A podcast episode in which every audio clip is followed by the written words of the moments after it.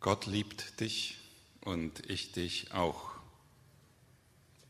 Die Geschichte von Hannah spielte sich vor 2.000, 3.000 Jahren ab. Hannah, eine Mutter, so jedenfalls wäre sie es gerne gewesen am Anfang. Hannah, die dieses erlebte wie eine Versagerin, so fühlte sie sich, neu zum Leben kam. Und das ist ja der Gedanke, der uns durch diese Geschichte und durch das Leben von Müttern überhaupt bewegen kann. Eine Versagerin zu einer Heldin wird, das mit dem Heldensein und mit dem Vorbildsein vergessen wir dann manchmal. Das mit dem Versagen, das geht sehr tief.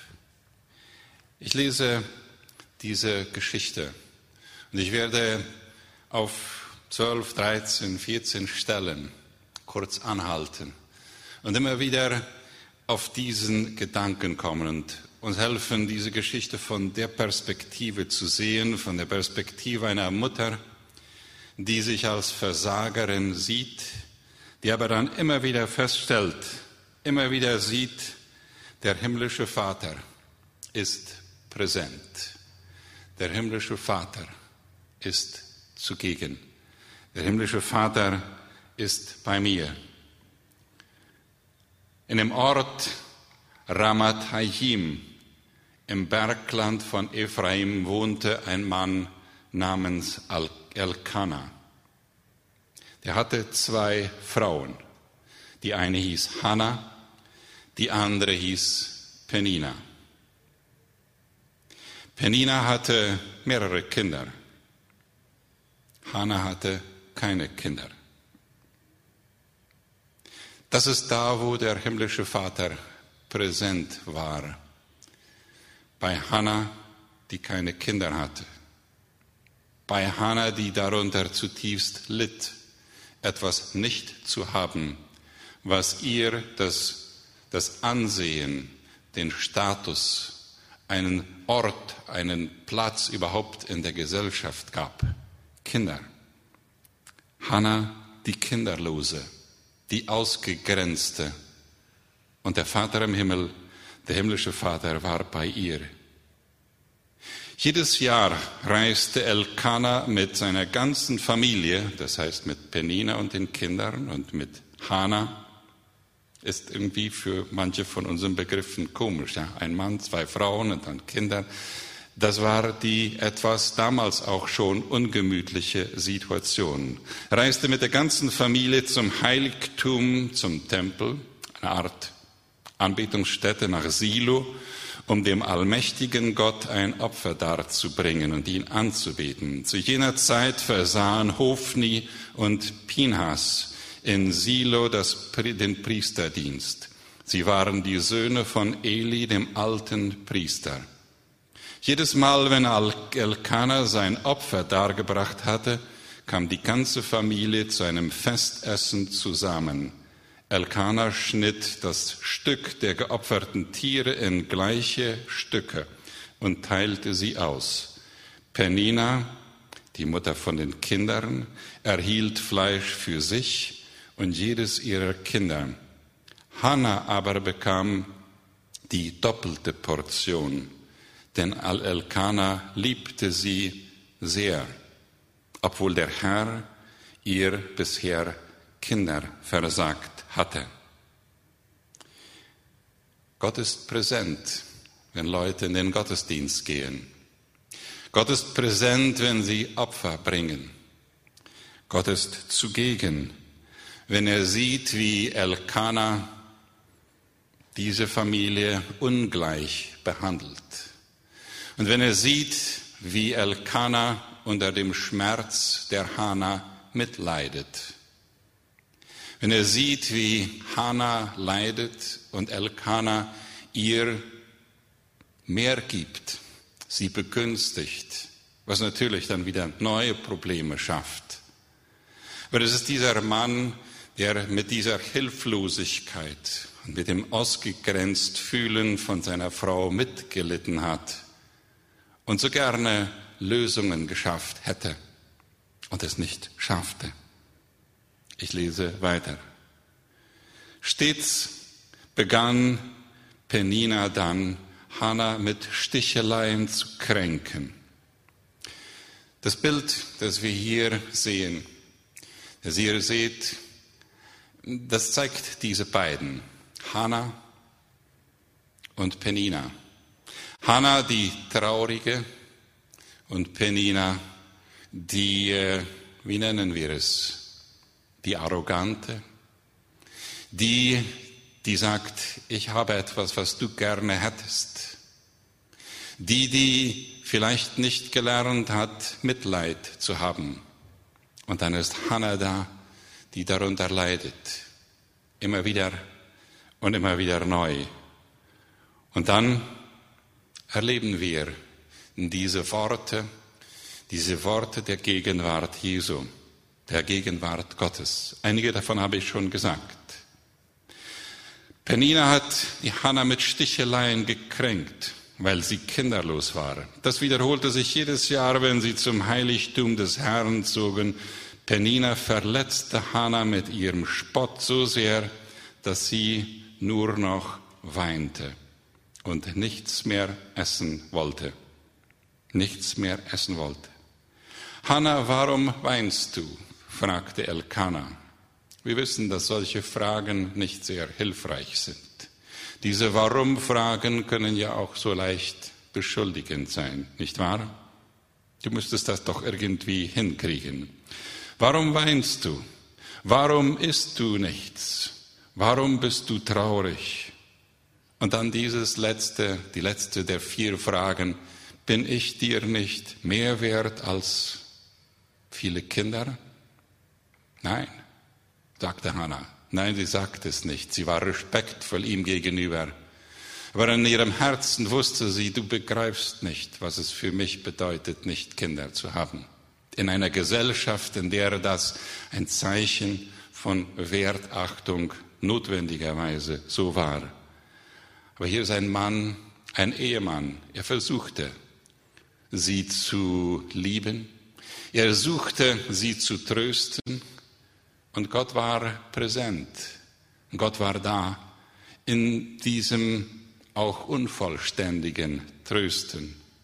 Gott war da und er tröstete mit, ob zwar noch nicht sichtbar.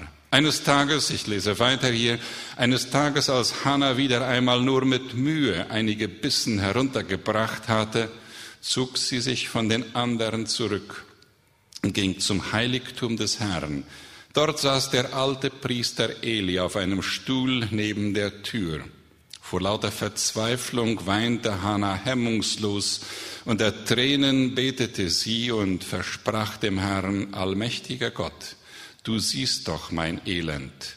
Wenn du Erbarmen mit mir hast und mich nicht vergisst, sondern mir einen Sohn schenkst, dann will ich ihn dir zurückgeben. Sein ganzes Leben soll dann dir, Herr, gehören. Als Zeichen dafür werde ich ihm nie die Haare schneiden. Gott war präsent, als Hannah betete. Gott war präsent, als Eli da war, der sie dann nicht verstand. Wie konnte er auch, ein alter Priester, könnten wir sagen, und trotzdem es schmerzte sie, es war schmerzlich für sie, dass einer, bei dem sie hätte Hilfe suchen können, sie nicht verstand und nicht mitfühlen konnte. Und Gott war präsent. Hannah betete sehr lange, sagt diese Geschichte weiter. Dann stand sie auf. Nein, das, das fiel auch Eli auf und er beobachtete sie. Ihre Lippen bewegten sich, die Worte aber waren nicht zu hören, weil Hannah leise betete. Eli hielt sie für betrunken und fuhr sie an. Wie lange willst du eigentlich noch betrunken hier herumlungern?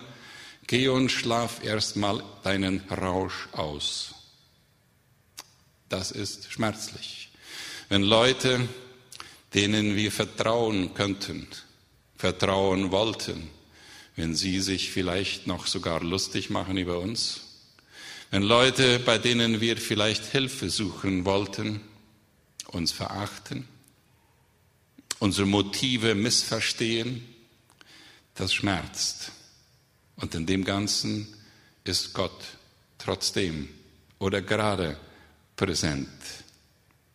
Aber nein, sagte Hannah, mein Herr, sie verliert den Respekt vor ihm nicht. Ich bin nicht betrunken, ich bin nur sehr, sehr traurig und habe dem Herrn mein Herz ausgeschüttet. Halte mich bitte nicht für eine heruntergekommene Frau, wirklich. Ich habe nur aus lauter Verzweiflung so lange gebetet. So eindeutig hier, wie Gott präsent war in ihrem Leben. Wie hätte sie sonst diese innere Stärke haben können, einem Priester gegenüber sozusagen aufzutreten und ihm zu sagen, nein, so wie du das siehst, das entspricht nicht dem, was ich empfinde. Du verstehst mich falsch. Das braucht viel innere Stärke, mehr als viele vielleicht aufbringen würden. Und daher ein Zeichen dafür hier, dass Gott präsent war in ihr. Ganz präsent, indem dass sie gestärkt wurde. Und das hatte seine Wirkung auf Eli. Er sagte, geh getröstet im Frieden nach Hause. Der Gott Israels wird dir geben, worum du gebeten hast. Hannah verabschiedete sich und sagte, behalte mich in guter Erinnerung. Ein Mann wie Eli, alt, ein Priester, daran gewohnt, dass er Recht hat, gibt hierzu, ich habe mich geirrt. Ich habe dich falsch interpretiert, Hannah. Hier steht nicht, dass er sagte, es tut mir leid. Aber der Sinn ist hier wohl drin.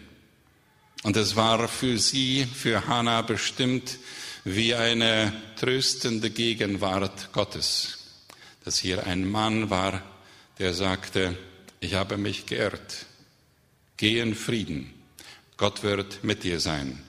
Und wo sie dann sagt, wo sie dann darauf sagt, ich werde dieses Gespräch und ich werde dich in guter Erinnerung halten, eine Art gegenseitiger Respekt, eine Art gegenseitiges Anerkennen. Geh getröstet, sagte Eli. Erleichtert ging Hannah dann zu den anderen zurück. Sie konnte wieder essen und man sah ihr an, dass sie neue Hoffnung geschöpft hatte. Wie Gott wirkt, nicht wahr? Wie er präsent ist in verschiedenen Formen, hier in der Gestalt dieses Priesters, der ihr neue Hoffnung geben kann, ob zwar das am Anfang ganz anders war. Gott immer wieder präsent in überraschenden Formen.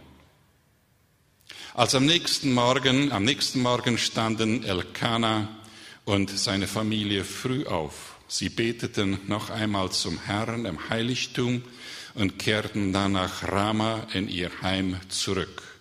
Als Elkanah mit Hannah schlief, erhörte der Herr ihr Gebet. Sie wurde schwanger und brachte einen Sohn zur Welt.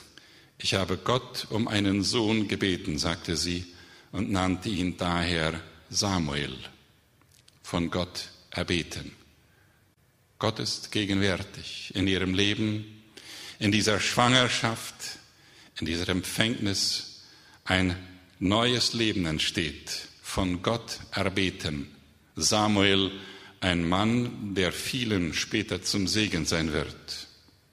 Im nächsten Jahr zog Elkanah wieder mit der ganzen Familie nach Silo. Er wollte ein besonderes Opfer darbringen, das, dem, das er dem Herrn versprochen hatte. Nur Hannah blieb zu Hause. Denn sie wusste, jetzt gibt es wichtigere Dinge als Gottesdienst. Sie wusste, die Priorität für mich ist jetzt nicht dorthin zu gehen, wo wir Opfer bringen und Gottesdienste feiern. Das ist alles gut.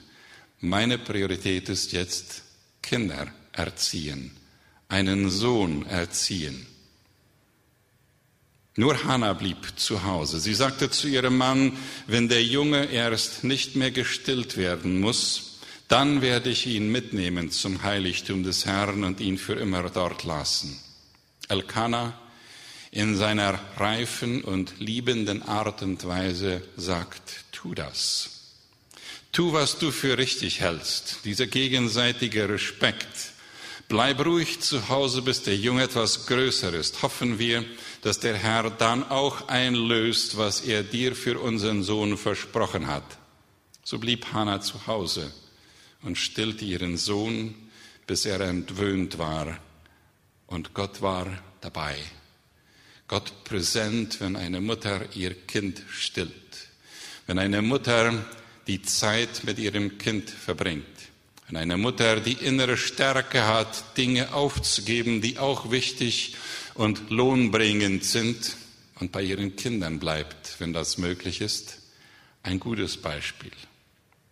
Als Samuel einige Jahre alt war, nahm seine Mutter ihn mit nach Silo. Obwohl er noch sehr jung war, wollte sie ihn nun im Heiligtum Gottes lassen, bei Eli. Als Opfergabe brachte sie drei Stiere mit, dazu einen Sack Mehl und einen Schlauch Wein. Nachdem Elkanah und Hannah einen der Stiere geopfert hatten, brachten sie den Jungen zu Eli, zum Priester. Herr, erinnerst du dich noch an mich? fragte Hannah. Ich bin die Frau, die vor einigen Jahren hier stand und gebetet hat.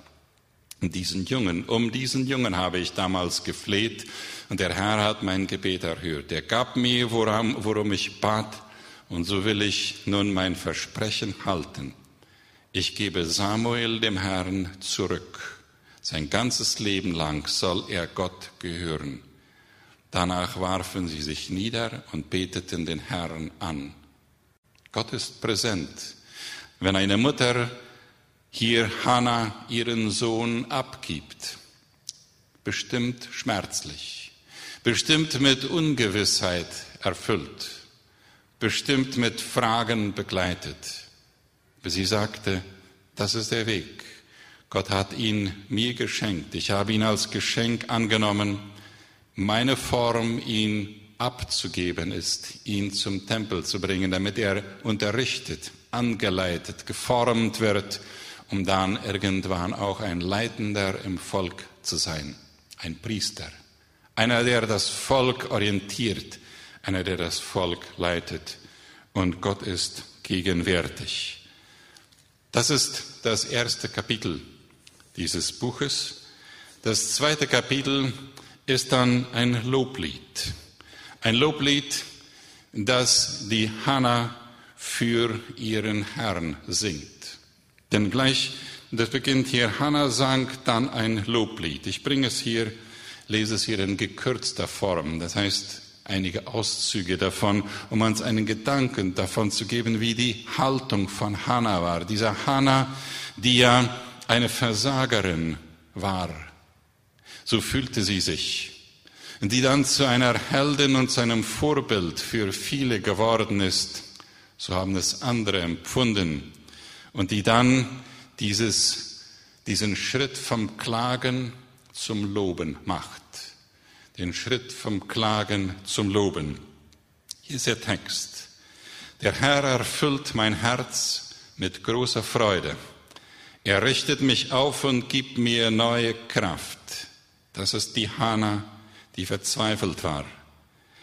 Lach, laut lache ich über meine Feinde und freue mich über deine Hilfe. Niemand ist so heilig wie du, denn du bist der einzige und der wahre Gott. Du bist mein Fels. Keiner ist so stark und unerschütterlich wie, unerschütterlich wie du. Den Verachteten hilfst du aus ihrer Not. Du ziehst die Armen aus dem Schmutz und stellst sie den Fürsten gleich.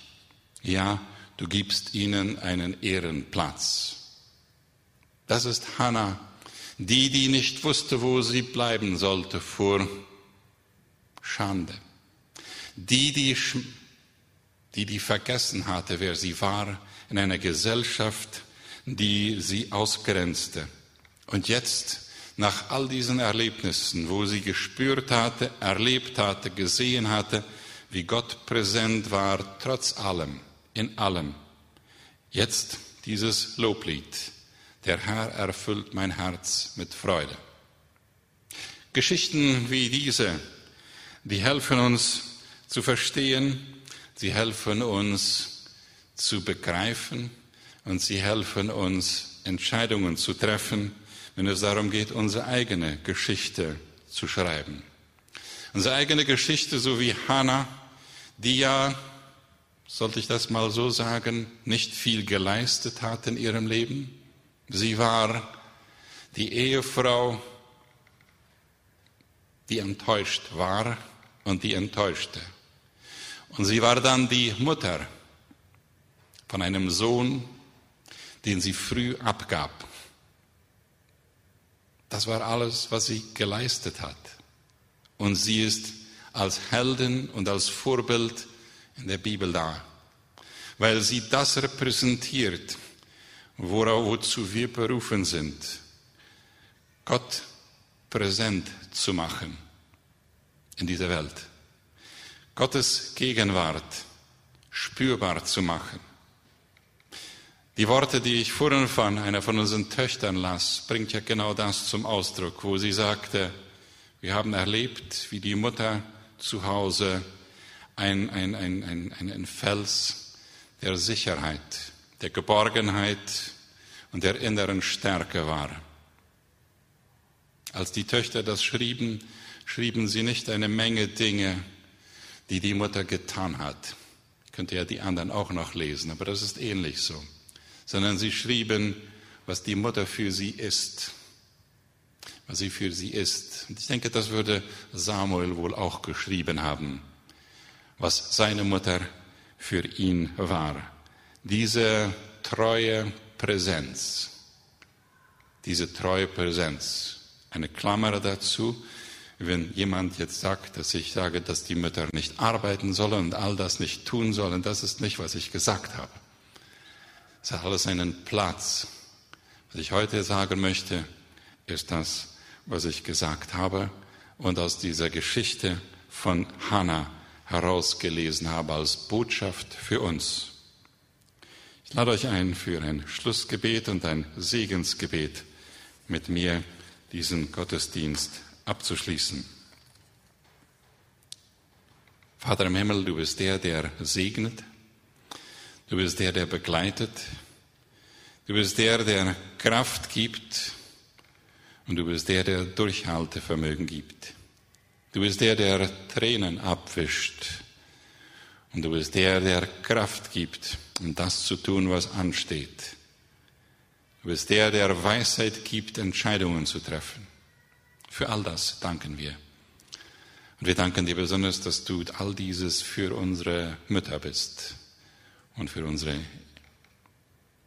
Frauen, die deinen Willen immer wieder neu suchen. Danke, Herr Jesus, dass wir Mütter haben, für die wir dankbar sein können. Und dann bitten wir für sie, segne sie, behüte sie und lass dein Angesicht über ihnen leuchten und sei ihnen gnädig. Gib ihnen deinen Frieden. In Jesu Namen. Amen.